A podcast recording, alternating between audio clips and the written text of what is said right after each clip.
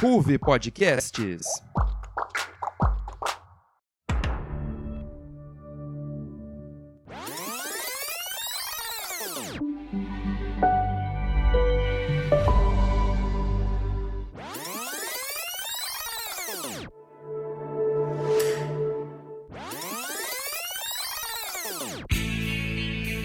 Central Park, o seu ponto de encontro de séries na Ruve Podcasts.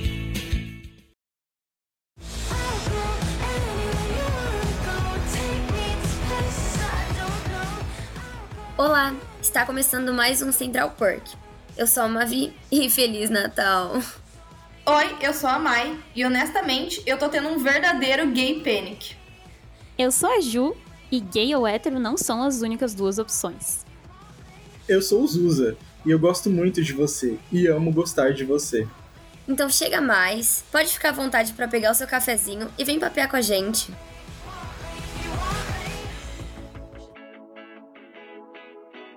Heartstopper é uma série da Netflix, criada por Alice Oseman e produzida pela Seesaw Films. Ela é baseada na HQ de mesmo nome, lançada a partir de uma webcomic publicada por Alice no Tumblr em 2016, que conta a história de Charlie, um estudante do primeiro ano do ensino médio que recentemente assumiu sua sexualidade, e os seus sentimentos por Nick Nelson, que é jogador de rugby do segundo ano e que sempre foi seu crush, e de quem ele acabou se aproximando.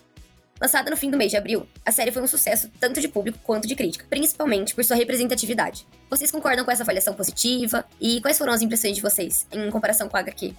Eu concordo 100% com a avaliação positiva da série. Primeiro, porque a série é linda, né, gente? Não tem o que falar. Fotografia é impecável, as cores, tudo ornando. Uma coisa que para mim foi o ponto principal, assim, de maior importância para ter feito sucesso essa série, é que ela é muito fiel à HQ, porque a autora da HQ, ela é a roteirista da série, produtora executiva, enfim. Então é muito importante quando tem essa adaptação, seja de livro, HQ, enfim, pra seja série, seja filme, ter ali, né, o autor presente. E isso fez total diferença, assim. A série é muito linda, é, eu amei que ela é muito leve, e ela foi tratada de uma maneira, tanto nas HQs, né, quanto na série, uma maneira muito leve, é muito fofa. Me lembrou muito Love Simon e também Atypical, que são também, né, é um filme, uma série muito leves, que também tratam dessa temática de uma maneira muito natural e muito bonitinha. É, eu gostei muito que eles inseriram a, é, partes das animações ali da HQ na série, né? Então as folhinhas, naqueles momentos, né, que tem mais emoção, que tem mais tensão, que o clima tá mais ali a flor da pele. Então eu gostei muito. Eu acho que vale sim todas essas, essas avaliações positivas, né, da crítica. E a minha impressão é essa, cara. Pra mim a série foi incrível. Eu assisti de uma vez só. Eu chorei em todos os episódios. Eu surtei em todos os episódios.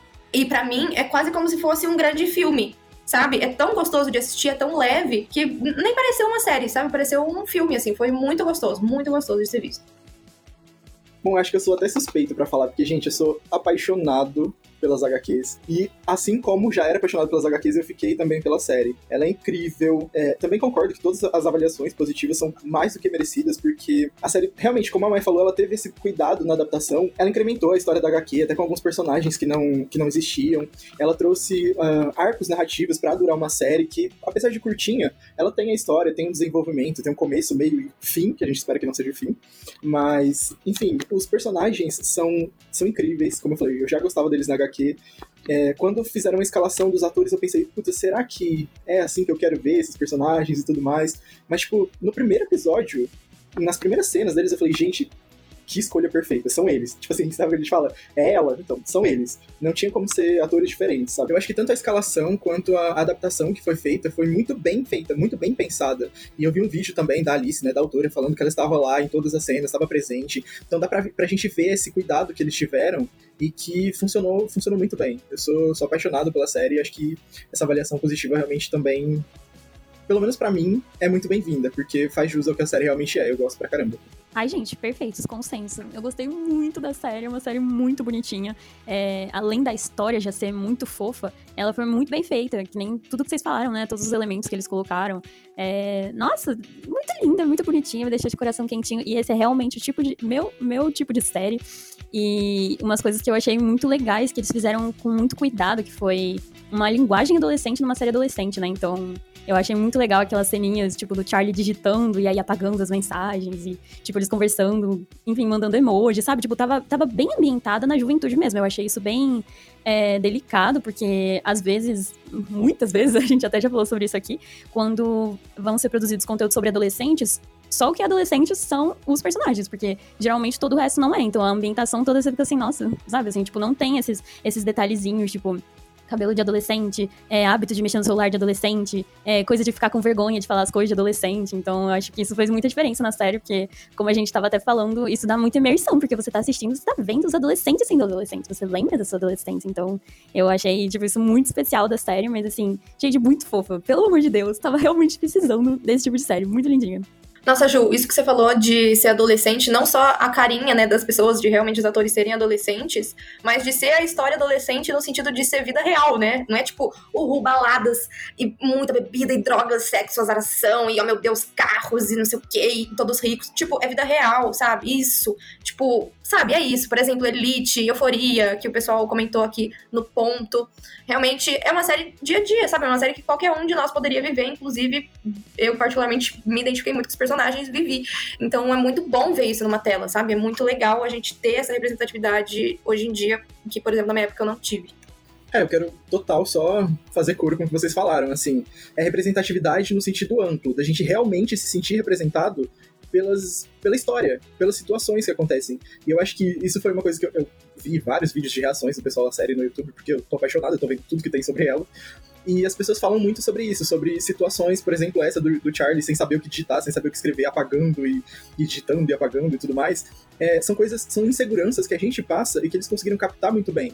Porque a adolescência é isso, é um período absurdo de gay panic, é, de da gente se sentir com medo, da gente não saber o que fazer, ou da gente fazer alguma coisa e depois se arrepender. Então, assim, é uma coisa eu, que eu acredito que seja, pelo menos ultimamente, difícil de uma série retratar tão bem. Sabe, se preocupar tanto em retratar isso de uma maneira coerente, de, maneira, de uma maneira uh, verossímil até. Eu acho que, que Heartstopper fez, fez isso muito bem. Então, eu acho que complementa demais é, o fato da gente conseguir se sentir tão, tão representado assim. Hoje em dia, na realidade, tem muitas séries. A gente tem visto muitas séries é, feitas com elencos mais jovens para adolescentes, com adolescentes, é, para o público mais adolescente. Só que a, a, grande diferença de Heartstopper, acho que é justamente pelo, pela preocupação do roteiro, né? Por todo esse cuidado, por essa atmosfera de. Eu vou falar delicadeza, porque é tudo tão bem colocado, tão bem posicionado. Não de uma maneira é, performática, mas de maneira natural mesmo que faz com que seja, assim, gostoso de assistir. Eu acho que esse cuidado da produção é, pegou bastante. É, talvez seja por isso que as, as recomendações sejam tão boas, as indicações, é, a crítica positiva do público.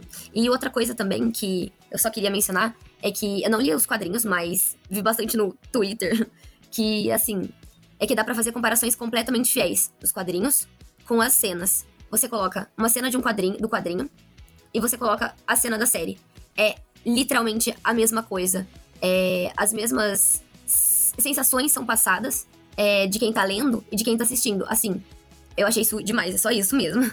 Eu acho que até completando um pouco do que você está falando, Mavi, é, é até uma pergunta que eu pensei em fazer para vocês, é porque, tipo assim, como eu comentei, a autora estava presente em todas as cenas. Ela que escolheu até as, as, fotos que eles tiraram na máquina de fotos no último episódio, foi ela quem escolheu quais as fotos que iriam pra série. Então, assim, ela realmente participou de tudo. E eu acho que foi isso que trouxe essa, essa sensação de, de conseguir emular, de conseguir perceber as emoções na HQ e na série também acho que ela se preocupou em reproduzir as cenas e tal. Então eu queria perguntar para vocês o que, que, vocês acham. Se, tipo assim, é uma coisa que deveria continuar acontecendo, porque para mim eu acho que foi fundamental a, a Alice estar tá na, nas, nas, gravações, fazer parte da equipe tanto quanto ela fez. O que, que vocês acham? Nossa, eu concordo 100%. Acho que foi fundamental. Não teria sido o mesmo resultado final se a Alice não tivesse participado, assim, a fundo de tudo ali, cada momento, porque como a Mavi falou, meu, as cenas são idênticas. Cara, você pega HQ e você pega pra ver a série, é idêntico. Tipo, mano, eu surtava porque era as mesmas, os mesmos movimentos, os mesmos olhares. Você tem a sensação, enquanto você tá lendo, e a mesma sensação que você tá assistindo, as falas são iguais, e ela tá ali presenciando tudo também. É todo um cuidado por trás, sabe? Tipo, não é uma série qualquer que, ah, vamos aqui fazer uma adaptação de uma HQ que fez sucesso na internet, do Tumblr, não sei o quê. Não, tipo, ela tava realmente ali, sabe? Ela deu de tudo. Dá pra ver que a mulher, tipo, realmente trabalhou no negócio, mano. Então fez total, total, total diferença. Se fosse, por exemplo, sei lá, um outro produtor, um outro roteirista para pegar, provavelmente não ia ter ficado com a mesma essência que ficou o HQ e não teria ficado tão bonito e tão, sabe, emocionante e pegasse tanto no nosso coração. Nossa, total, gente, também acho. Tipo assim, na verdade, eu ainda não li a HQ, mas é ainda mesmo porque eu pretendo ler muito em breve. Mas eu vi umas cenas também aqui e ali, eu fiquei tipo, cara, que coisa maravilhosa. E eu só tinha tido. É, enfim, devem ter tido outros casos, mas é, quando eu era adolescente, é, eu gostava muito de As Vantagens de Ser Invisível, né? Eu tinha lido o livro, eu era super fã. E aí, quando foram lançar o filme, o filme foi igualzinho o livro. E, era, e tinha alguma coisa do tipo também, não sei se o diretor era. Enfim, o diretor, o roteiro, enfim, o escritor estava muito envolvido na produção. E eu fiquei assim muito cativada, porque pessoalmente, eu não sou dessa linha que fica, tipo, muito emputecida quando alguém vai fazer alguma adaptação de livro em série ou filme e mudam. Porque, tipo, eu realmente entendo que são linguagens diferentes e são produtos diferentes, então eu. eu assim, eu, eu acho que tá tudo bem adaptar algumas coisas, sabe? Só que eu. Eu percebo que quando tem esse envolvimento do autor da obra, é, ela consegue transmitir o que, que foi transmitido na, na obra da literatura, sabe? Então, eu, e faz toda a diferença. Então, estava fazendo muito sucesso as HQs e ela conseguiu transmitir isso para as telas pra gente conseguir ver eles ali também em 3D. Então, eu acho isso muito legal, faz muita diferença, assim, é, na obra e fica do jeito que vocês falaram, sabe? Esse cuidado, essa delicadeza, a, a preocupação com os detalhes e fazendo várias referências. Então, tipo, deve ter sido muito especial realmente para quem já tinha lido a HQ, enfim. É, entrarei pra esse time em breve, que eu quero muito ler também. Todo esse cuidado que vocês comentaram sobre é, ter essa transmissão dos sentimentos é, em relação à participação do, da Alice, eu acho que todo esse envolvimento tem a ver porque, assim, a Alice sabe a verdade que ela quis passar quando ela tava roteirizando. Então, assim, não que as outras pessoas não soubessem, mas, assim, ela sabe da verdade a respeito do que ela escreveu. Então, assim, é, todas as intenções que ela tinha no momento que ela é, escreveu, desenhou, é, os olhares que ela colocou, nada foi à toa. Então, assim, se fosse outra pessoa fazendo isso, é, não teria esse mesmo cuidado porque não saberia das intenções com que isso foi feito, da importância que isso tem para ela também. Perfeito, amiga, falou tudo. Ela conhece a obra mais do que ninguém, né? Então faz toda a diferença ela estar tá envolvida em algo que envolve a obra. Falou tudo. Falando mais dessa questão é, dentro da temática LGBT, a série chamou muita atenção. E, assim, as pessoas dizem que trouxe uma vibe é, supostamente distante da realidade ou até meio clichê, olhando de fora. Isso acabou gerando algumas críticas, ao mesmo tempo que foi considerado um atrativo para algumas pessoas. Então, queria saber de que lado vocês ficam nessa. Nossa, gente, eu sou, assim, mil por cento da linha foi considerado um atrativo, porque foi realmente o que me chamou a atenção para assistir, porque, cara, nossa, eu não sei nem por onde começar a falar sobre isso, porque, assim, nós, pessoas LGBT, não estamos acostumados, tipo, tá tendo um pouco mais agora, mas é uma coisa super recente. A gente não costuma ter histórias sobre nós, ponto. E quando a gente tem histórias sobre nós, são histórias trágicas, são histórias tristes, são histórias feias, são histórias que não são escritas pela gente. Então, assim, eu não tenho nem palavras para falar o quanto é especial ter uma série bonitinha em que as coisas dão certo sobre a gente. Tipo, de verdade. Então, assim, ai, tipo, eu não tô nem aí que é tipo fanfic. Cara, as pessoas hétero têm um trilhão de coisas. Água com açúcar, comédia romântica bobinha, que não é bobinha, no caso, Heartstopper, mas enfim, é, as pessoas ficam reclamando. E, tipo assim, era tudo que eu precisava, sabe? Juliana, de, de adolescente, precisava de Heartstopper, entendeu? E não tive, mas tudo bem, a Juliana adulta está tendo, tá sendo ótimo. E eu fico muito feliz que os outros adolescentes LGBTs tenham, estejam tendo isso, uma história que fala sobre a gente que não tem morte trágica, ou que não tem, enfim, enfim, tudo que tem nas histórias tristes que falam sobre a gente. Então, assim, cara, mano, é sobre isso. Precisava mesmo de histórias água com açúcar, que as coisas dão certo. Sobre adolescentes LGBT sendo felizes. É isso. Tipo, tem coisas tristes, mas, sabe, vocês entendem? É esse clima, assim, de, de, de fanfic, que eu precisava disso. Então, assim, 100% atrativo. Amei demais, tava precisando. Mandem mais histórias felizes LGBT, pelo amor de Deus. Histórias sobre adolescentes também. A gente quer se ver nas telas, então mandem mais. Gente, hashtag boiolinhas merecem ser felizes. Como assim a gente não pode ter uma história em que tudo dá certo? Eu acho que, como a, como a Ju falou, ultimamente a gente tem visto realmente algumas histórias, né, abordando o universo LGBT, mas ainda é, é muito raro uma história em que tudo realmente dá certo dessa maneira. Em que as coisas realmente acontecem assim. Elas não são um retrato fiel da realidade, e também não precisam ser, tá tudo bem. A gente pode sonhar, a gente pode se iludir, a gente pode viajar, principalmente sendo adolescente. É uma série sobre adolescentes. E adolescentes são assim. A gente é assim, a gente já passou por essa fase. Na real, ainda, ainda sou um pouco sonhador. Mas é, a gente tem que ter esse direito, tem que ter essa possibilidade de também pensar numa história em que no final não vai dar tudo errado, ou em que no meio a gente não vai ter uma crise, uma pessoa que não se aceita ou que não é aceita, com drama e tudo mais. Sabe, eu acho que eu entendo, eu entendo de verdade as pessoas que veem aquele, o mundo de, de Heartstopper e pensam, puta, nada dá errado, é tudo perfeito demais. Eu entendo essas pessoas, porque realmente a gente precisa retratar os problemas também. Mas, cara, tem série aí fora para retratar os problemas. Vamos desligar eles um pouquinho, vamos deixar eles um pouquinho de lado e vamos embarcar nessa, sabe? Embarcar nessa história em que a gente não vai se sentir mal, em que a gente não vai se sentir agoniado, em que a gente só vai torcer para tudo dar certo e as coisas realmente vão dar certo. Sabe? Eu não sei, eu, eu gosto dessa sensação de, de ter uma série para ser o, o meu conforto. Porque, realmente, se a gente for pegar pra ver a maioria de, de filmes com temática LGBT, são tragédias, são tragédias gregas e tudo mais. Então, assim, é bom, é bom. Então, acho que foi mais, muito mais positivo. para mim, foi um atrativo também. Foi um atrativo para eu ler HQ, porque eu dei uma olhada, eu acho, se eu não me engano, eu conheci ela pelo Twitter, e eu vi é, alguns recortes dela em que tudo dava certo. Tipo assim, eu vi, eu acho que o primeiro beijo dele, se eu não me engano, e falei, cara, eu quero ver, eu quero ler isso. E eu li a primeira HQ, li as, uma parte da segunda e falei, cara, tá tudo dando certo, como assim? E foi o que me fez querer continuar, foi o que me fez adorar esses personagens, sabe? Foi, foi me sentir representado e ao mesmo tempo uh, numa situação que eu gostaria de ter vivido, que eu gostaria de ter passado, num apoio que eu gostaria de ter tido e não tive. Então, assim, para mim é bem, é bem simbólico e eu acho que é super válido ter uma historinha Romeu e Romeu pra gente também. Ai, gente, falaram tudo, eu concordo 100% com tudo. É, a série, ela ter esse clichê, que é mesmo um clichê, e tá tudo bem ser um clichê, dá um quentinho no coração muito grande e é muito especial.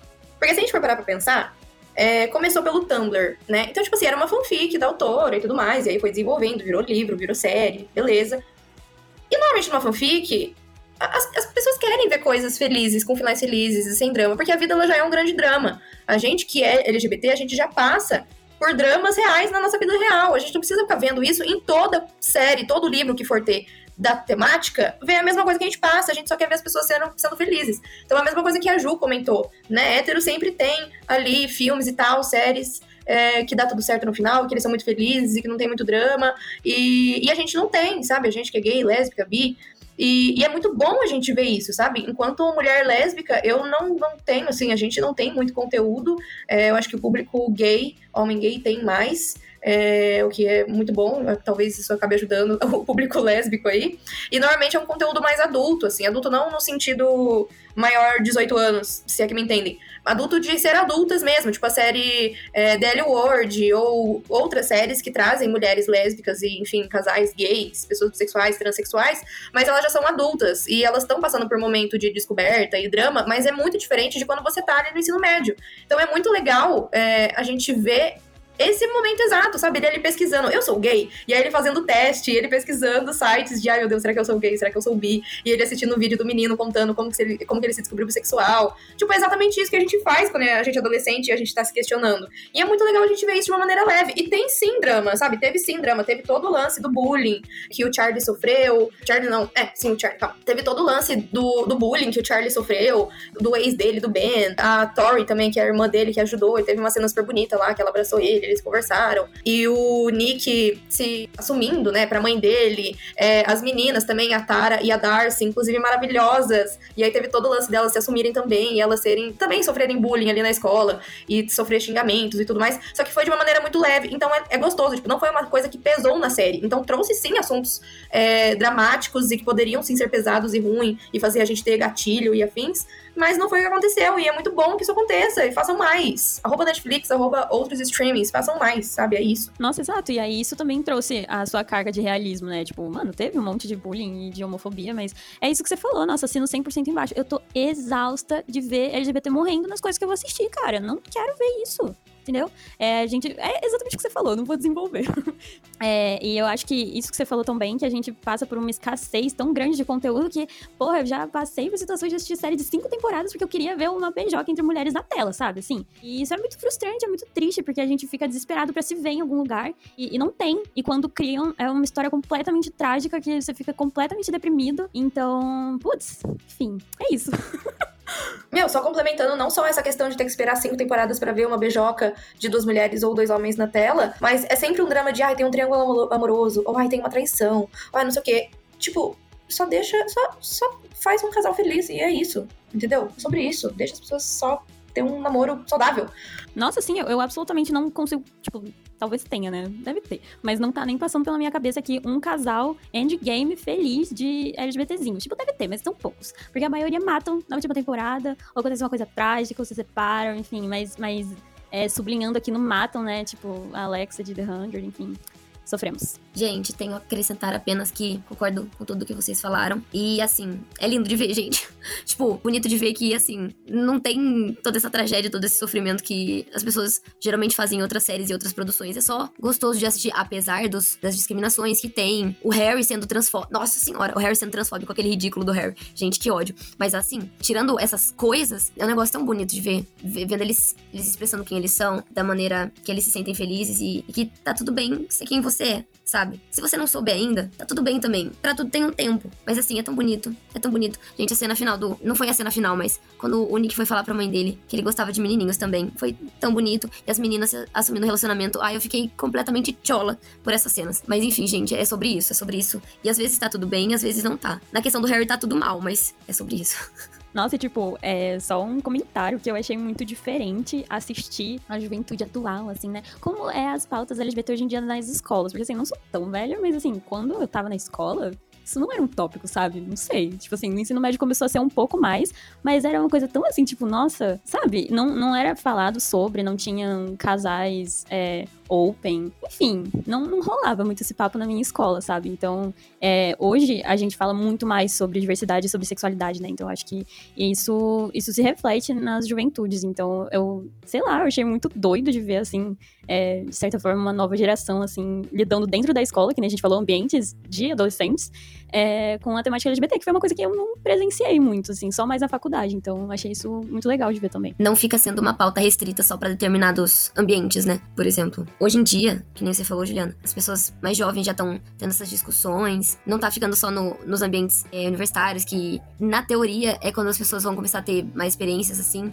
Mas, assim, muito importante ver essa, essa discussão sendo trazida. Acho que é muito importante. Quanto mais novo, começar a conversar sobre alguns assuntos, porque você vai tirando o estigma sobre, sobre esse tipo de conversa, entendeu? Que assim, gente, se você gosta de pessoas do mesmo gênero que, você, que o seu, tá tudo certo. Você não tá errado. Não tem certo e errado nisso. Não tem. Simplesmente não tem. Mas aí vai tirando um pouco desse estigma. Total. E tomara que cada vez mais é, adolescentes LGBT possam viver a adolescência de fato, né? Tipo, ter relacionamentos e não, não ficar. não sofrer tanto bullying, enfim, ter uma vivência normal de adolescente do jeito deles, né? É, enfim, viver a adolescência de fato, é, sendo quem eles são e, e, vivendo as experiências típicas da adolescência. Tipo, espero que cada vez mais tenha espaço para isso e que as pessoas se sintam à vontade, tenham ambientes acolhedores e, e favoráveis para quem elas são. Bem, gente, ainda nesse tópico da representatividade que a gente conversou bastante, claramente foi um ponto que chamou muita atenção, tanto em relação à diversidade quanto à escalação dos atores. Então, o que vocês acharam disso? Que a gente já falou um pouquinho antes, mas vamos escorrer um pouco mais. Bom, como a gente falou um pouquinho, né? Eu acho que faz toda a diferença também você ter um elenco de adolescentes, é, interpretando adolescentes, no caso. Porque, querendo ou não, quando você está assistindo uma série, uma série de adolescentes, você precisa de alguma maneira se conectar com aqueles personagens, principalmente uma série dramática, uma série uh, romântica, enfim. Você precisa se conectar para entender a história, para absorver a história, para se juntar com os personagens. Para você torcer para um personagem, você tem que gostar dele, se identificar com ele. E eu acho que essa identificação é muito mais fácil quando você percebe que são jovens vivendo jovens numa história ou numa situação pela qual você já passou, ou alguém próximo a você já passou, enfim, que você também se identifica. A gente não se identifica só com a história, sabe, mas com as pessoas que estão lá também. E assim, os olhares da interpretação do, do Nick do Charlie, que são o Joe eu não vou lembrar o nome deles, calma aí, eu vou tirar o nome que eu não vou lembrar. É, os olhares da interpretação deles, sabe? É, é, realmente adolescente. Você consegue perceber. Eu acho que isso é um mérito muito grande da, da interpretação, de qualquer maneira. Eles realmente conseguem passar a emoção que, que, que a gente conseguiu sentir lendo HQ. A emoção que a gente esperava, sabe? Fora a representatividade, né? A gente tem a Yasmin Finney, que faz a, a Ellie, que é a matriz trans também, fazendo uma personagem trans, também é muito importante. Aliás, super importante, né? E, tipo assim, tanto essa escalação quanto a personagem em si não tem um grande bafafá, digamos assim, um grande dilema em volta. Isso também é muito legal, porque foi naturalizado. É simplesmente uma atriz trans que tá ali fazendo o papel de uma adolescente trans vivendo os dilemas dela, em que é, a transexualidade é padrão, é o normal é, é, simplesmente uma característica a mais da personagem, assim como é simplesmente uma característica da atriz. Foi tratado com respeito e com normalidade também, sabe? Então eu acho que, foi, que a, Netflix dessa vez, depois de errar muito, inclusive, não só a Netflix, né? A, gente, a Juliana citou já, a Mai também, Elite, Euforia, enfim, a gente tem umas umas escalações assim absurdas, que a gente não sabe quem é pai, quem é filho, porque todo mundo tem a mesma idade, mas dessa vez assim, um ponto positivo pra Netflix, um aplausos pra Netflix por fazer o mínimo. E eu acho que isso também, mais uma vez, tem dedo da autora, porque ela também, obviamente, ajudou também na escolha do, do elenco, dos testes. Então, assim, mais uma vez, o quanto ela foi fundamental. Eu sou apaixonado, eu sou cadelinha da Alice Osman, mas é isso. A gente pode perceber que o Zusa ele é fã número um, né, de Heartstopper.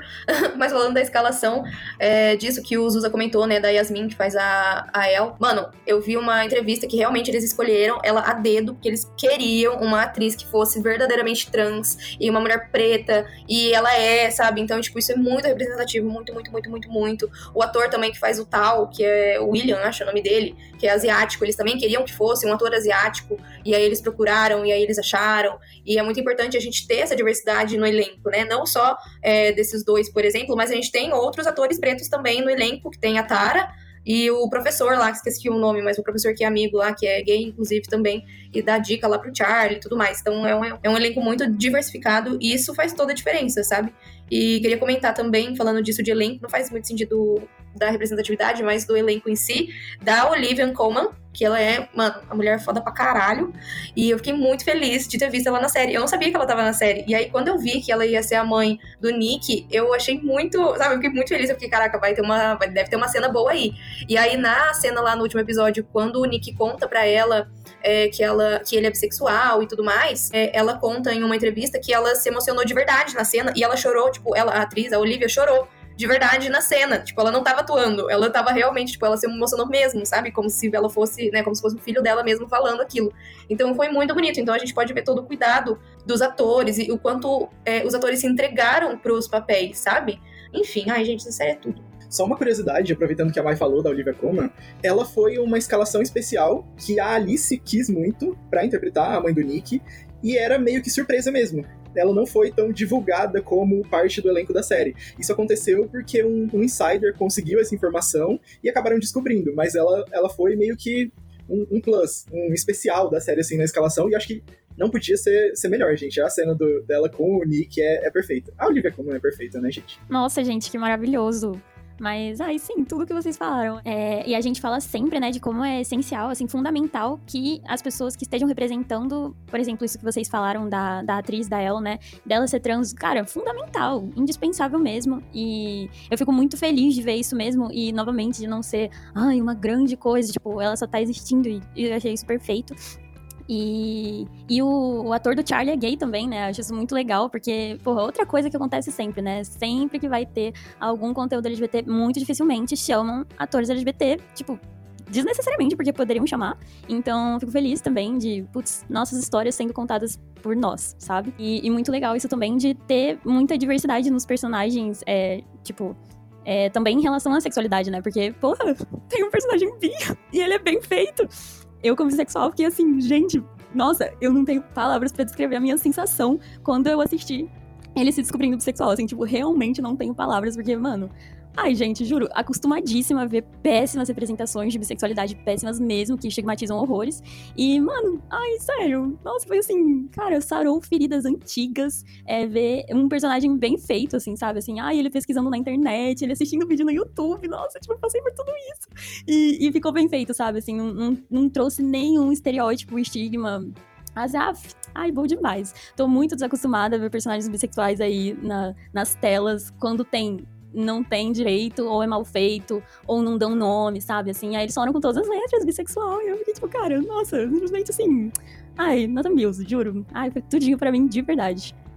Com as meninas também teve isso, né? É, também vi comentários do pessoal falando que em muitas séries as, os casais lésbicos acabam usando o termo gay. Em Heartstopper usaram, poxa, nós somos um casal lésbico, nós somos lésbicas. Então isso assim, é um negócio, um negócio pequeno, mas que representa muita coisa. Porque, poxa, é uma identidade, gente. E assim, vi muita gente falando disso. Outra coisa que eu vi alguns comentários foi que assim, é isso é um negócio mais chato, mas enfim, o Charlie, outros atores, eles acabaram sofrendo um pouco de hate na internet por conta da aparência. É um negócio assim ridículo pensar isso. Mas, por exemplo, porque o Charlie ele tem ali os dentinhos tortinhos, gente. Normal, normal. Só que aí o pessoal falando, nossa, que ele é feio, que não sei o que, aqui onde já se viu. Isso é coisa de gente meio assim, né? Tipo, pois é, mas enfim. E aí falando, nossa, mas ele é feio, e onde já se viu um ator fazer um personagem assim? Nossa, são uns negócios realmente ridículos. E assim, sem pé nem cabeça mesmo. Porque, gente, a intenção é ser o mais próximo da vida real. É representar adolescentes. Como que você vai querer um adolescente completamente perfeito? Gente, isso não existe. E outra coisa também que eu tinha visto foi que a, a Yasmin, é Yasmin o nome da, da atriz que faz a Ellie, né? Ela ela tinha sofrido também um ataque transfóbico num restaurante faz coisa de 3, 4 dias isso. Ela tinha postado. E eu também fiquei, gente do céu. Nossa, é cada coisa, viu? E é um.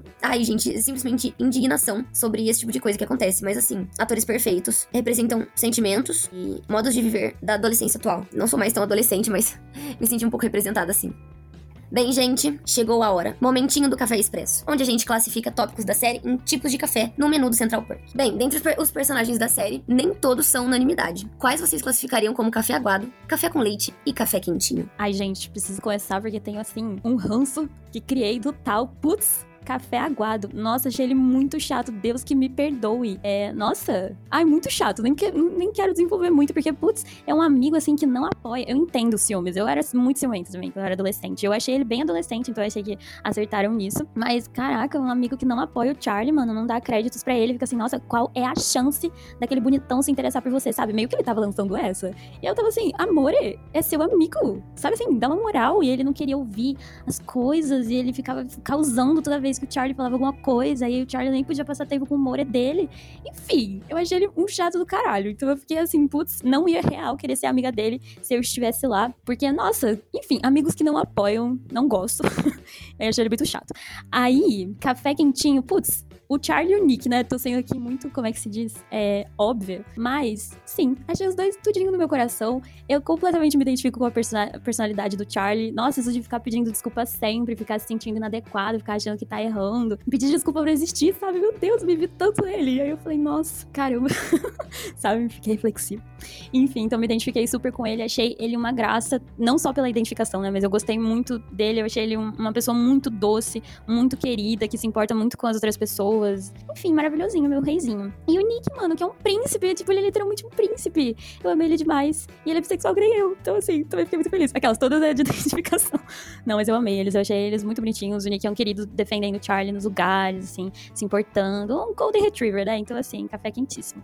E café com leite, ah, todo mundo mais. Que eu gostei muito dos outros personagens também, mas eles não foram tão destacados para mim como os citados acima. Então, enfim, café com leite todos, são bons. Olha, o Harry nem merece estar tá aqui no nosso menu do Central Perk, né? Então eu não vou colocar ele café aguado porque ele nem é um café, entendeu? Ele nem chegou a ser um grão. Então, café aguado, eu vou colocar a. Vou colocar a Imogen, porque eu acho que, tipo assim, eu não gostei muito do papel dela.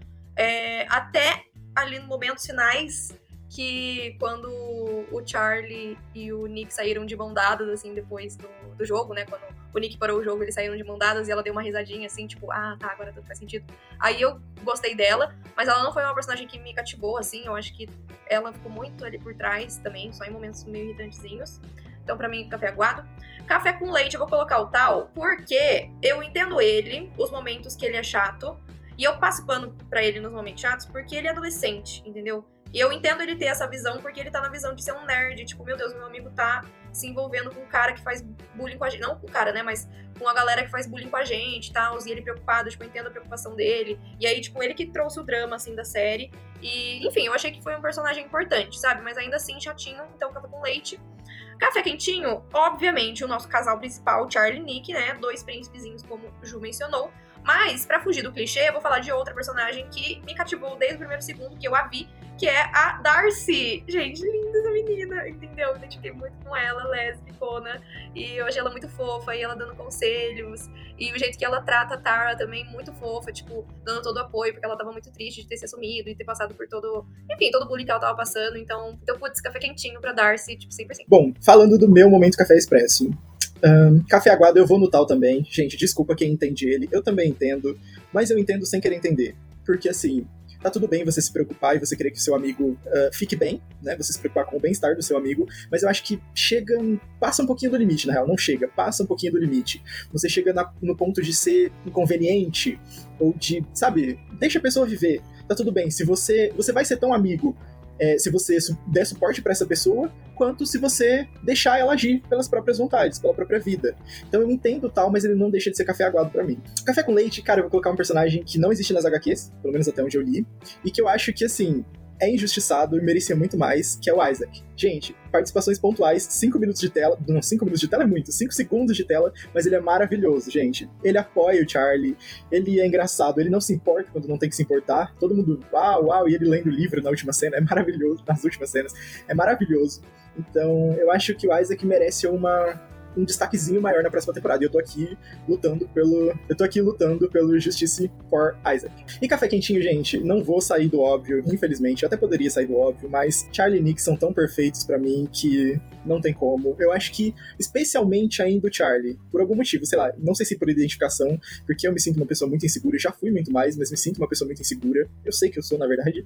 Então, assim, eu vi muitos medos, muitos, muitos receios, muitas situações parecidas com, comigo na série, e todas elas envolviam o Charlie, principalmente o Charlie, vinham do Charlie. Então, assim, eu me identifico super com ele, mas o Nick também é, um, é aquele estereótipo de personagem que você imagina, puta, ele vai ser o chato, ele vai viver vacilando, ele vai ser um babaca, e ele simplesmente destrói tudo isso no, primeiro episódio, que seja.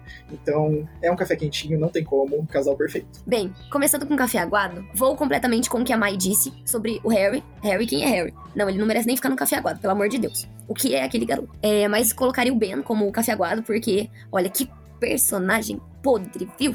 Não, não que seja ruim, mas fizeram ele de uma maneira que a gente realmente odiasse ele. Personalidade, assim, lixosa, terrível, sem nenhum atrativo. É sobre isso. Café com leite vou colocar o tal, porque passa um paninho pra ele aí. Coitado, precisa de terapia, né? Vamos combinar. Ele é um adolescente, né, gente? Ele precisa ir de uma terapia, que ele tem lá os complexos dele de abandono, medo de ficar sozinho. Entendo ele, entendo ele. Já me senti assim, com certeza. Poucas vezes? Não, muitas vezes. Mas assim, às vezes ele chega a ser um pouquinho insuportável. Mas eu acho que se ele fizesse terapia, tudo ia resolver. Então, passa um pano pra ele. E café quentinho, absolutamente todos os outros personagens. Eu não sou capaz de opinar. Não tem como, gente. Nick e Charlie, perfeitos. Darcy e Tara, perfeitas. Ellie, perfeita. Gente, eu não. Eu literalmente não sou capaz de opinar. Pra mim, todos eles ocupam um espaço no coração que não tem como separar pra um só. Então, a maioria dos personagens ficam com um café quentinho.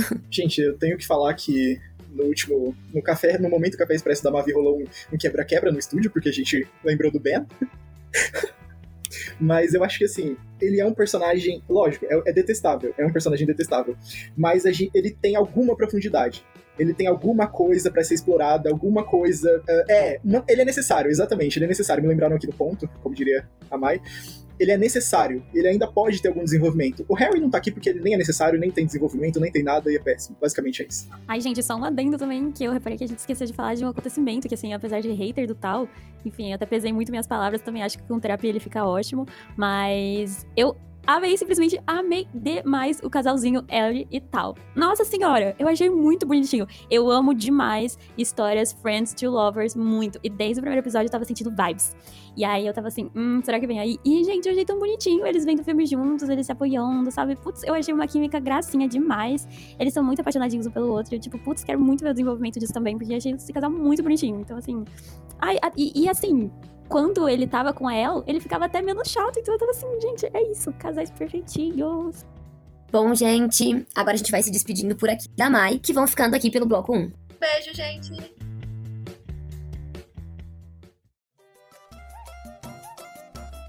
Na moral, eu não consigo pensar em um atleta de hoje em dia que represente tanto o Brasil quanto o Ayrton Senna.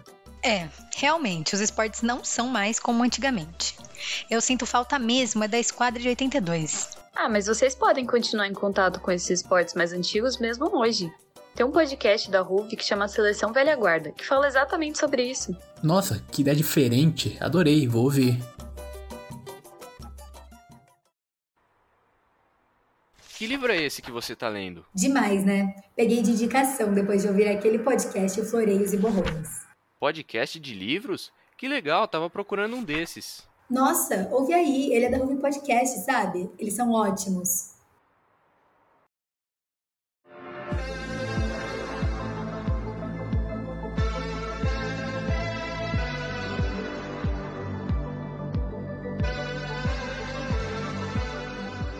Estamos de volta oficialmente e agora a gente vai receber o Zuza de novo e a Ju para o nosso segundo bloco sobre Young Royals. Bora lá conversar mais um pouquinho, gente. Oi de novo, gente.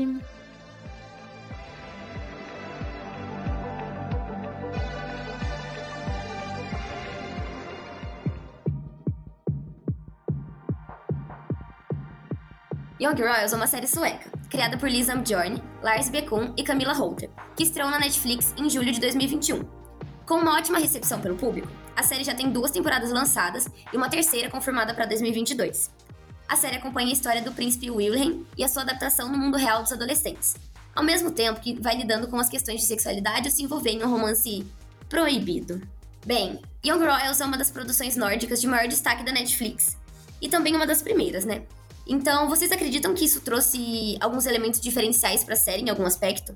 Nossa, gente, para mim isso fez completamente toda a diferença. Tava acostumada a assistir muitas produções hollywoodianas e Young Royals tem uma pegada muito diferente. Acho que não é apenas pela nacionalidade, mas acho que é, um, é uma coisa que impacta no jeito da, da direção, não sei. Ele tem um ritmo bem diferente, assim, cenas bem contemplativas, cenas extensas, né, com poucos diálogos, bem visuais, com a música, enfim, tem. Nossa, é bem diferente, assim, do que eu tava acostumada da Netflix mesmo. E eu achei isso muito positivo, porque eu gostei muito do. Ela é bem. Ela é bem ela, sabe? Assim, tem uma estética que é bem de Young Royals. Então, eu achei muito bem feito, umas cenas, assim, que foca só na expressão dos atores e, tipo, já passa uma super mensagem. E, é, inclusive, me lembrou até Scam, que é uma série norueguesa, não é sueca, mas enfim, é, tem uma pegada um pouco parecida nesse sentido. Essas cenas contemplativas, diálogos. Enfim, essa, essa diferenciadinha. E eu achei isso maravilhoso mesmo. Deixou a série muito única para mim.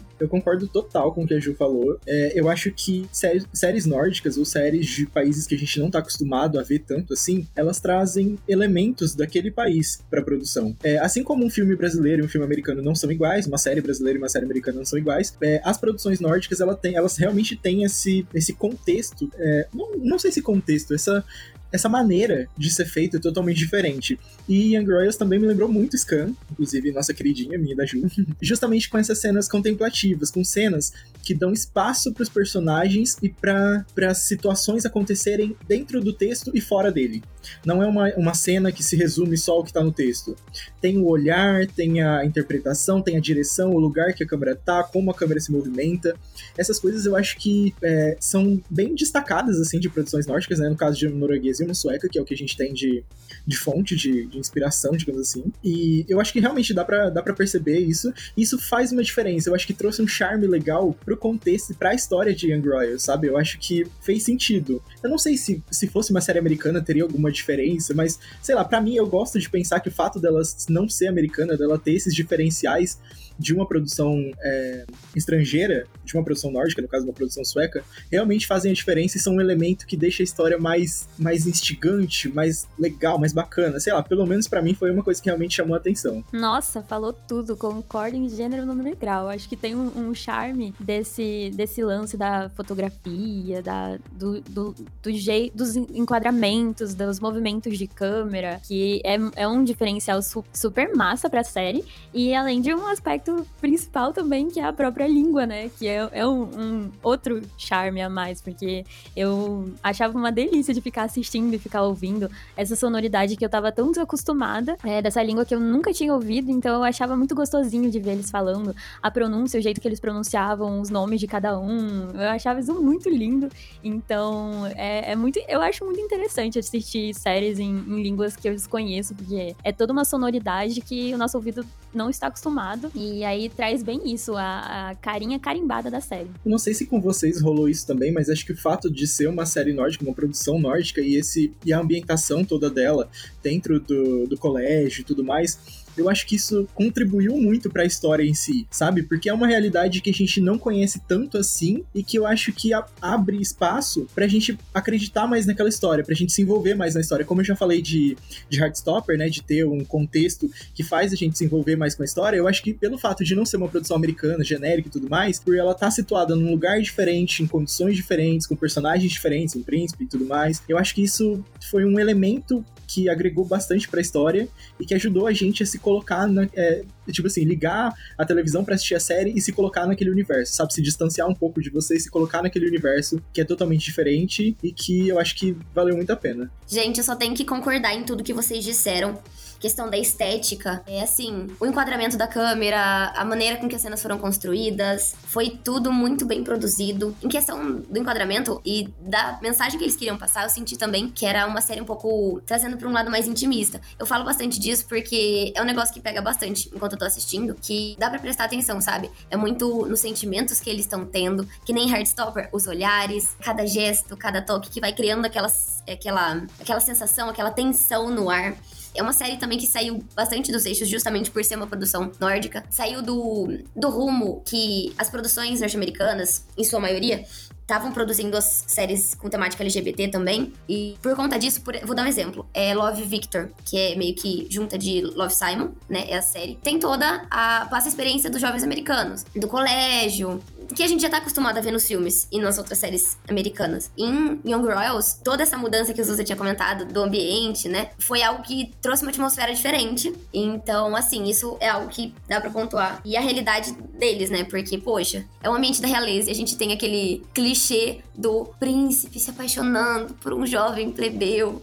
Isso é um pouco meio brega, assim, se separar pra pensar, generalizando, um pouquinho. Mas eles fizeram de um jeito que ficou tão gostoso de assistir que nem, nossa, não dava nem vontade de desligar a TV, o notebook, só dava vontade de ficar maratonando um episódio no outro e aquela coisa maluca. Mas assim, gente, Young Girls acertou perfeitamente na produção. Nossa, a Mavi falou tudo. Eu acho que era uma série que tinha tudo para ser, assim, mais um clichê adolescente da Netflix, sabe? Inclusive, quando eu li a sinopse, eu falei, putz, é, deve ser um clichêzinho barato. Mas a produção foi tão bem feita que, tipo assim, não é assim, ah, um príncipe encantado. É literalmente um príncipe. Eu não tinha me tocado disso. Tipo, ele é da família real. Real.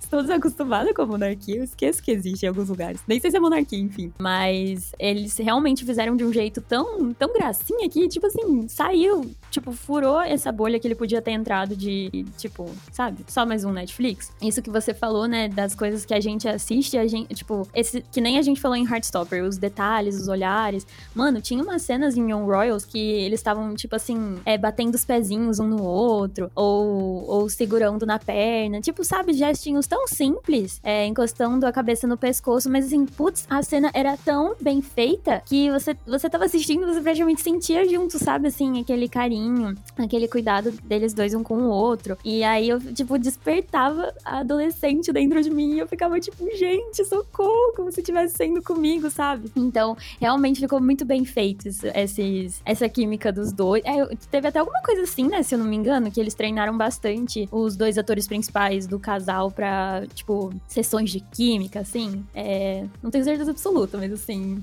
ouvi dizer. fonte, parece. Mas enfim, é, então realmente, eu acho que foi uma produção muito acertada mesmo. E eu tô ansiosíssima pela segunda temporada. Ju, o que você disse sobre, sobre da família real e tudo mais, é um negócio que, assim, direcionando para outro assunto, assim, eles estavam mostrando a família real, é, todas as tretas lá do pessoal lá da, da Suécia e tudo mais, mas assim, poxa, ele era um príncipe que poderia facilmente não ser um príncipe. Tanto em questões de personalidade, não só ele. Outras pessoas também, a Felício, o August mais ou menos, né? Porque o August era chato pra caramba, opinião. Mas enfim. e assim, eles poderiam facilmente tá andando por aí, a gente começa a conversar e faz uma super amizade.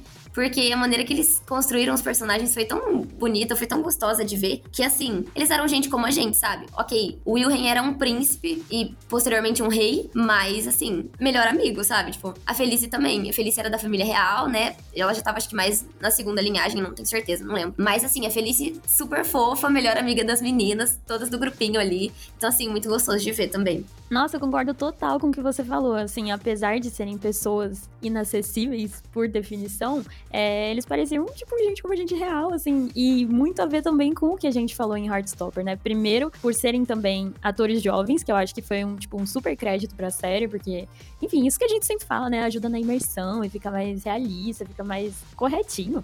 E, em segundo lugar, essas coisas de adolescentes fazendo coisas de adolescentes. Então, stalkeando crush no Instagram, enfim. É, sabe, todas essas coisinhas que realmente deu uma aproximada, né? Pareciam pessoas que a gente encontraria por aí. Eles estavam sendo bem, enfim, indo em festa, e depois acordando acabados no outro dia, sabe?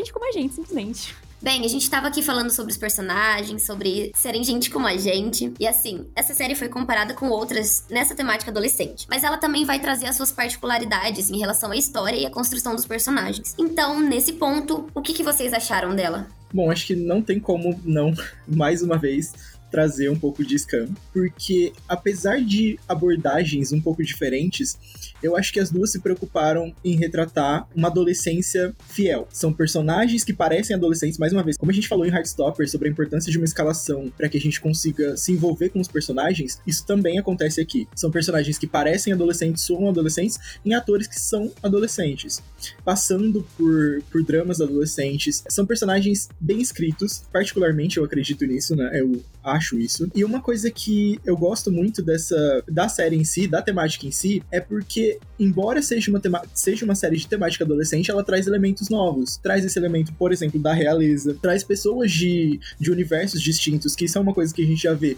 mas abordado também de uma maneira diferente, quer dizer, uma pessoa da realeza e uma pessoa que mora no subúrbio, uma pessoa que não tem uh, acesso às mesmas coisas que a outra tem. Eu acho que tem até uma ligação com Heartstopper, inclusive, no, no ponto que o Wilhelm também tá se descobrindo ao tempo que o Simon já sabe da própria sexualidade, então a gente tem também uma descoberta de um dos lados, enquanto o outro já sabe, não tem vergonha de si, ou em alguns momentos até tem, mas é uma pessoa, é um personagem mais seguro em relação à própria sexualidade, ao menos. Então, assim, eu acho que realmente é uma série de temática adolescente, mas algumas comparações que eu vi, se eu não me engano, foi com Gossip Girl, foi com Elite, eu acho que, nossa, passa totalmente distante disso, tanto de Elite quanto de Gossip Girl. É, eu até ouvi algumas pessoas falando que quando a série chegou, ela foi vendida nesses moldes, mas acho que ela é totalmente diferente, tanto pela escalação quanto pela maneira que eles escolheram retratar os assuntos, sabe? São, são temáticas adolescentes, como eu falei, tratadas de maneira bem verossímil. Enquanto em Heartstopper a gente tem aquela suposto mundo imaginário perfeito demais, em Young Royals a gente tem a, a realidade ali, para quem gosta, para quem espera ver a realidade retratada, a gente tem isso também em, em Young Royals. Por mais que pareça super triste, super densa, essa é a intenção da série, sabe? É o que a série quer passar. E em questão de história, é, juntando toda a história que já que, que os que eu sinto, pelo menos, que os criadores queriam contar com o universo que eles escolheram para situar essa história, tudo foi muito bem desenvolvido, sabe? Em relação à construção da história, dos personagens, a escalação também foi perfeita. Gente, o que é o ator, que eu não vou lembrar o nome, que faz o Wilhelm, o que é a atuação dele, sabe? Também nos olhares, nos pequenos gestos. Cara, ele é incrível. E é um nome que a gente provavelmente não ouviria falar, porque, mais uma vez, não é americano, de série genérica e tudo mais, mas ele tem uma interpretação absurda. Então, assim, eu acho que realmente é uma série adolescente, é de temática adolescente, pode trazer alguns clichês, sim, mas o que faz a diferença é a maneira com que você retrata isso, a maneira com que você uh, coloca isso para as pessoas. Eu acho que em relação a essa situação, a como se colocar para as pessoas, Young Royal se coloca de uma maneira totalmente diferenciada e acho que é por isso que se destacou tanto. Já estamos aí com a segunda temporada esperando. Então eu acho que é mais do que merecido. Meu Deus! Simplesmente perfeito. Então, gente, estamos encerrando o episódio por aqui porque a Zuza falou tudo. E assim, simplesmente assina embaixo em tudo. E eu acho que você tocou num ponto, assim, essencial para mim, que foi o lance dos personagens. Mano, os personagens são realmente muito bem construídos. Até os que são um pouco mais secundários, eles têm é, são personagens esféricos, né? Que é uma coisa que eu aprecio muito. E todos eles têm essa dualidade, né? Enfim, tá tão, são bonzinhos, são os mocinhos, só que também tem fazem coisa errada, sabe? Tipo, coisa errada. Mas enfim, é, novamente, gente como a gente. Eu gosto muito disso, porque, enfim, como já tá naquele, naquele contexto, ai, príncipe plebeu tal, poderia muito fácil ficar tipo assim, ai, sabe, os mocinhos, aquele pique novela que não sai muito desse redondinho de, ai, bonzinho demais e os malzinhos demais. Até o August, né, que é um porre de chato, você conhece a história dele, você vê, e aí você fica, caraca, é uma pessoa, sabe assim, tipo, não deixa de ser chato, ele é um inconveniente, assim, filha da puta, mas eu gosto que eles não façam só, tipo, ai, vilão é, de, de quadrinho, sabe? Não, mano, ele é, é, uma pessoa com as particularidades dele lá e aí ele toma decisões horrorosas e tem que ter responsabilidade por elas, mas enfim, é, teve motivo, sabe? Não foi só assim jogado, que não justifica, mas foi, tipo, eles eles deixaram o personagem bem desenvolvido. Eu achei isso muito foda, porque a gente ama odiar ele, como o ator falou mesmo. Gente, o August, realmente, ele é beira a linha do insuportável. Mas assim, a maneira que fizeram ele foi. Foi simplesmente genial. Todos os personagens que Assim, são poucos os que a gente não gosta tanto. Mas, de maneira geral, eles, que nem você falou, Ju, eles construíram tão bem os personagens secundários que eles ocupam uma mesma linha, assim, sabe? Ninguém tá acima de ninguém. Eu gostei bastante disso. Eu só. Eu não sei se isso acontece por conta que, assim, eles estavam focando as duas outras temporadas para outro rumo. Mas eu gostaria muito, muito que eles desenvolvessem melhor a Felice, que é a a prima do Wilhelm. E eu queria muito que eles desenvolvessem a Felice e a Sarah, que é a irmã do. Ai, do Simon. Eu queria muito, porque assim, elas são personagens que têm um potencial, assim, gigantesco para assim, dois, três episódios facilmente. Eu falo isso assim que eu, eu enxergo isso nela, sabe? Mas, e eu acho também. Lá vai a gente, da Pitaco. Acho que as duas formam um casal muito bonitinho, sim. Gostaria de, ver as duas se desenvolvendo? Talvez, quem sabe. Pode ser que isso não aconteça. Se não acontecer, tá tudo certo também. Mas assim, acho as duas muito fofas juntas. A amizade delas é muito bonita. Eu queria muito ver as duas se desenvolvendo mais como personagem. Os outros personagens eu gosto muito de como eles como eles estão sendo bem representados. Que nem o Zusa falou do, do ator que faz o, o príncipe, assim, é uma, gente, uma belezinha de assistir. Todas as, as, expressões, e é um negócio que ele faz a gente sentir mesmo como se a gente estivesse lá do ladinho, assistindo, meio de figurante da, da história deles. Mas assim, isso, e o ator que faz o, o Simon, o, o Omar, né? Ele, assim, também entregou tudo. Outra coisa também que eu achei, que eu gostei bastante dessa série foi que eles não ficaram só na série. Porque assim, eu acompanhei por fora alguns outros conteúdos. Eu não sei se vocês lembram, mas na série eles tinham um coral lá do colégio. Teve um vídeo que é a coisa mais linda, que eles estão se apresentando o coral lá numa praça da Suécia. O Wilhelm tá lá assistindo de longe. E, ai, é tão bonitinho, gente. E o, o Simon, o personagem, canta muito. Não o Simon, né? O Omar. Mas assim, canta muito. E eu gostei bastante de que eles foram além só de ficar na série. Só na série, né? Nas, no streaming. E, e o fanservice deles. Isso é um, é um negócio que a gente fala bastante em outros meios mas o fanservice que, assim, vai fazer vídeo pra, pra outras plataformas, pro YouTube, enfim. Os dois estão lá flertandinho, estão trocando farpas, coisinha mais linda, gente, dá vontade. Eu namoraria facilmente. Não é um namoro, né? Mas se eles namorassem, eu namoraria o namoro deles facilmente, porque olha, que atuação de milhões. Meu Deus, passando mal com esse comentário, só sei concordar. Eu namoraria o namoro deles real. eu entendi muito o que você quis dizer, porque faz muito sentido. Cara, que casal que eles construíram tão bem.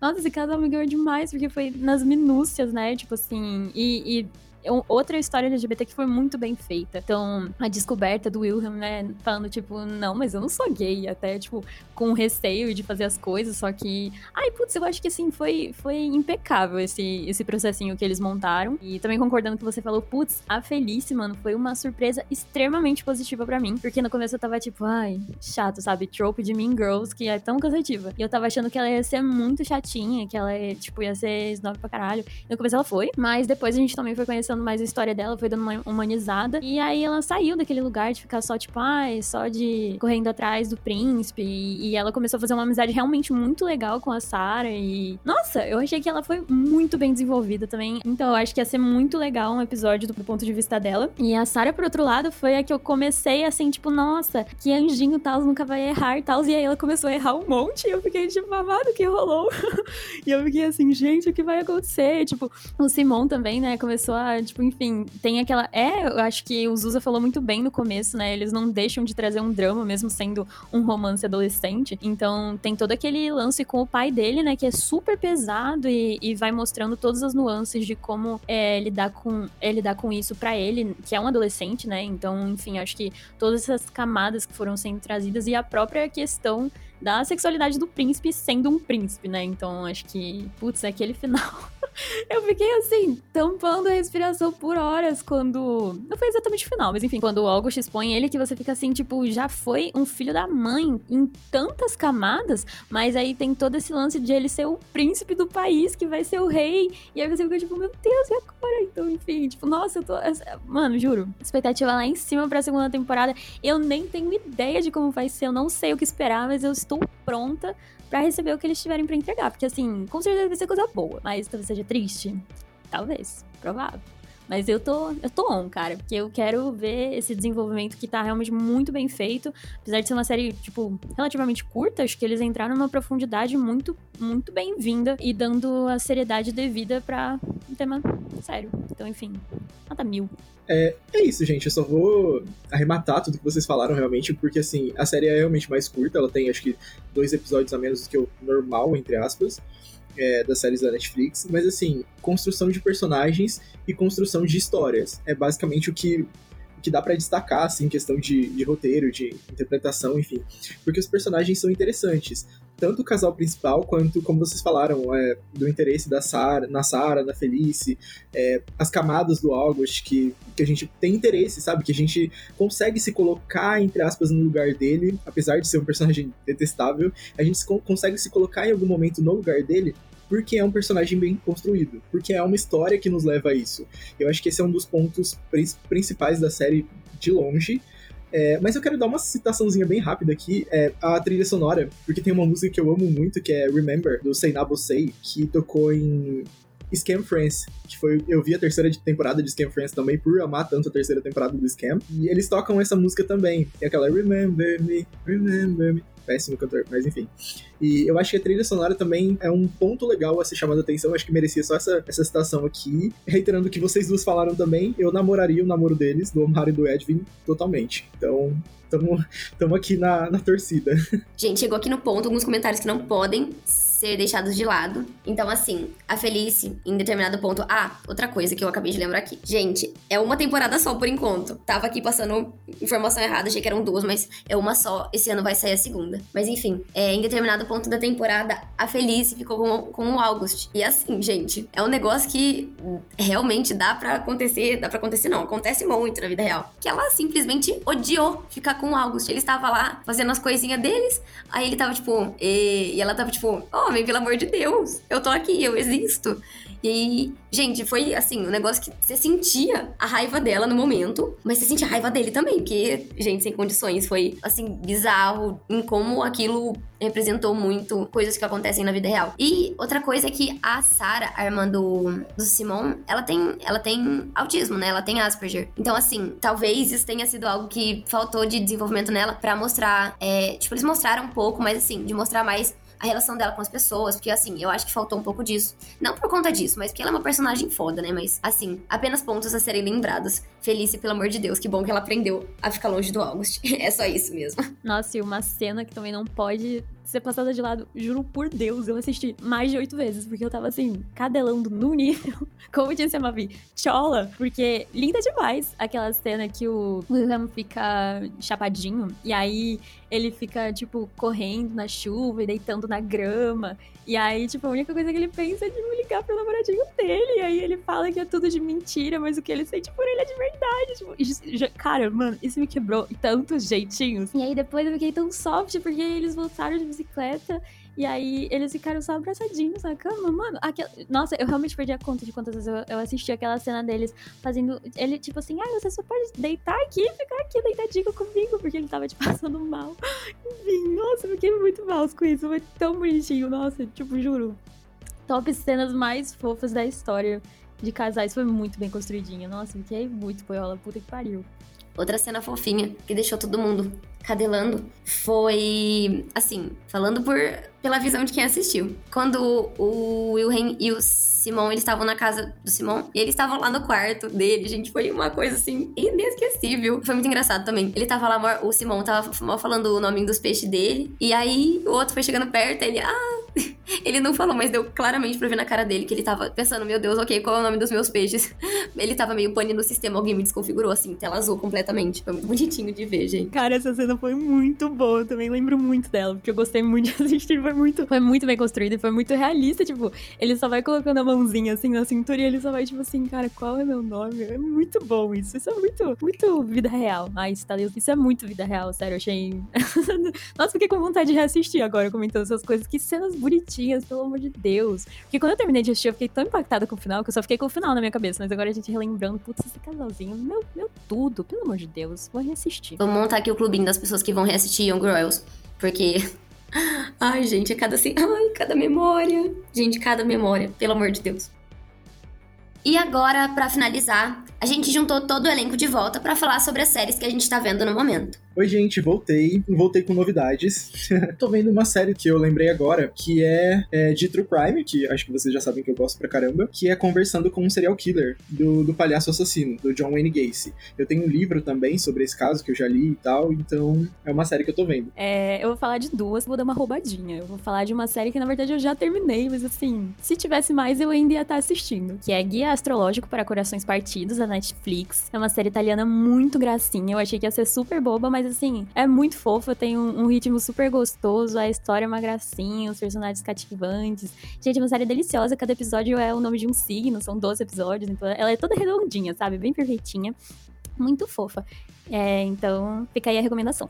E a que eu estou assistindo de fato atualmente é Moon Knight, né? Acho que já falaram no episódio passado. Gente, que série é essa? Já saíram todos os episódios, mas enfim, rotina caótica, não consegui ver todos ainda. Mas os que eu já vi, eu tô tipo assim, pelo amor de Deus! A Marvel não erra uma. E essa acertou demais, nossa, muito doida, assim. A captação de câmeras, assim, as cenas que eles fazem virando de ponta cabeça, entrando no espelho. Puta, nossa, é uma série muito boa mesmo. Então, tô gostando demais. Vejam.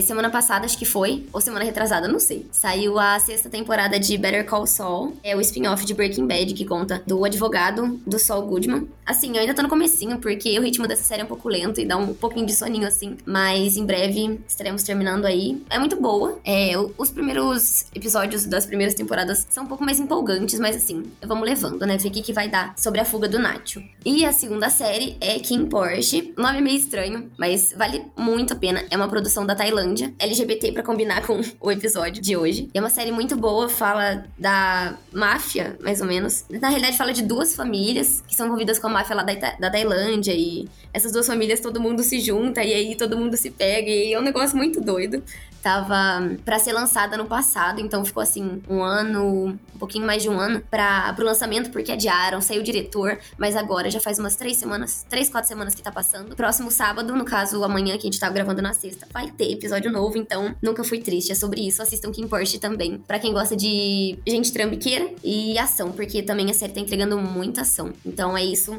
assistam, galerinha. Bom, gente, o episódio vai chegando ao final.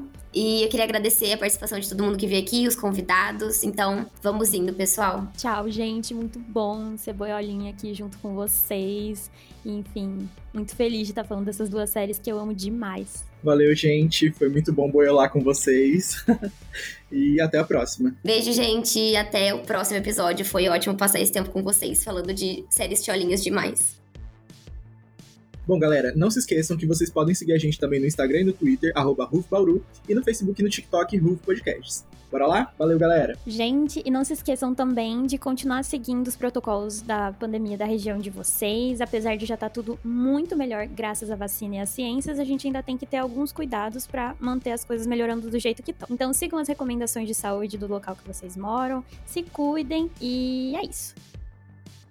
Esse é um programa do Núcleo de Entretenimento da Ruve Podcasts. Roteiro por Guilherme Firmino e Juliana Dourado. Apresentação por Maria Vitória Bertotti. Com comentários de Guilherme Firmino, Juliana Dourado e Maiana Souza. Edição de som por Christian Paixão e Samara Barbosa. Produção por Juliana Dourado e edição geral de Lucas Beltrame.